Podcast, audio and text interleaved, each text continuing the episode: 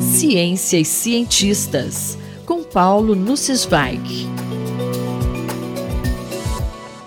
Professor, qual é a nova técnica usada no estudo de fenômenos físicos? Caro Júlio, caras e caros ouvintes. No último mês de setembro, dois grupos de pesquisa nos Estados Unidos revelaram novos desenvolvimentos na medição de tempo, que permitem estudar fenômenos físicos fundamentais com inédita precisão.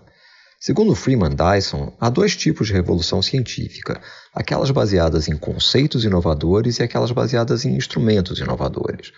Parte da beleza do empreendimento científico está na realimentação entre esses dois tipos de inovação, com novos conceitos gerados a partir de inovações tecnológicas, assim como novas tecnologias que surgem de conceitos completamente inéditos. Um exemplo de revolução científica baseada em novos conceitos foi o desenvolvimento da relatividade geral, há pouco mais de 100 anos. Após compreender a necessidade de rever os conceitos de espaço e tempo impostos pela relatividade restrita, Albert Einstein trabalhou 10 anos para tratar a gravitação. Esse longo intervalo foi necessário para que ele aprendesse as sofisticadas ferramentas matemáticas necessárias para a formulação detalhada da teoria. Para decifrar o enigma, Einstein teve uma série de ideias felizes, dentre as quais está a percepção da igualdade entre a massa inercial, a resposta de um sistema a forças aplicadas, e a massa gravitacional, a propriedade que caracteriza a interação gravitacional entre os corpos. Através dessa igualdade, é possível perceber que corpos em queda livre num campo gravitacional se comportam como se estivessem num referencial inercial. Corpos em presença de gravidade, portanto, se comportam como se estivessem num referencial acelerado. Com essas ideias, conseguimos compreender o chamado desvio para o vermelho, redshift, gravitacional. Consideremos um relógio simples, um sistema que emite pulsos de luz em intervalos regulares. Se colocássemos um sistema no alto de uma montanha e o outro no pé da montanha, um observador em queda livre perceberia a montanha como acelerada para o alto. Pulsos emitidos do pé da montanha seriam recebidos no alto com intervalos temporais mais espaçados, pois o alto se afastou entre a emissão de dois pulsos. Ou seja, devido à gravidade, o tempo passa mais lentamente para o relógio mais próximo do corpo massivo, a Terra. Entre o nível do mar e o pico do Everest, 9 mil metros, o efeito é muito pequeno para ser medido com relógios convencionais. O atraso do relógio no nível do mar seria de apenas 30 microsegundos em um ano. Mas com relógios atômicos já havia sido possível medir o efeito gravitacional sobre dois relógios cujas alturas diferiam de apenas 30 centímetros.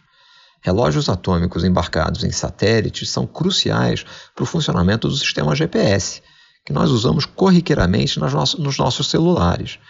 Caso não fossem feitas as correções devidas a efeitos relativísticos, o sistema de navegação seria muito menos preciso.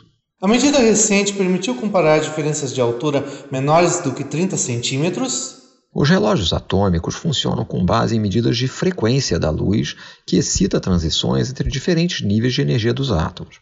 Átomos têm a vantagem de serem todos idênticos em todos os locais. Portanto, é possível comparar relógios atômicos em diferentes países, criando uma mesma referência de tempo global ou uma coordenada temporal universal.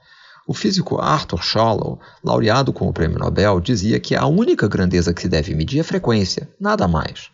Seguindo esse princípio e com o desenvolvimento de extremo controle sobre sistemas atômicos, tem sido possível atingir precisões fantásticas com novos relógios.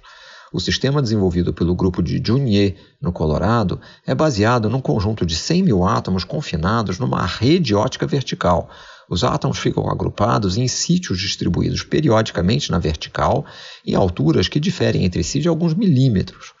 Os pesquisadores realizaram medidas comparativas das frequências de ressonância de átomos localizados em diferentes alturas nessa rede periódica. A resolução da medida de frequência de ressonância desses átomos atingiu uma incerteza fantasticamente pequena, da ordem de apenas 7 partes em 10 elevado a 21, o número 1 seguido de 21 zeros. Assim, entramos numa era em que é possível medir o efeito de dilatação temporal entre relógios cujas alturas diferem apenas de milímetros.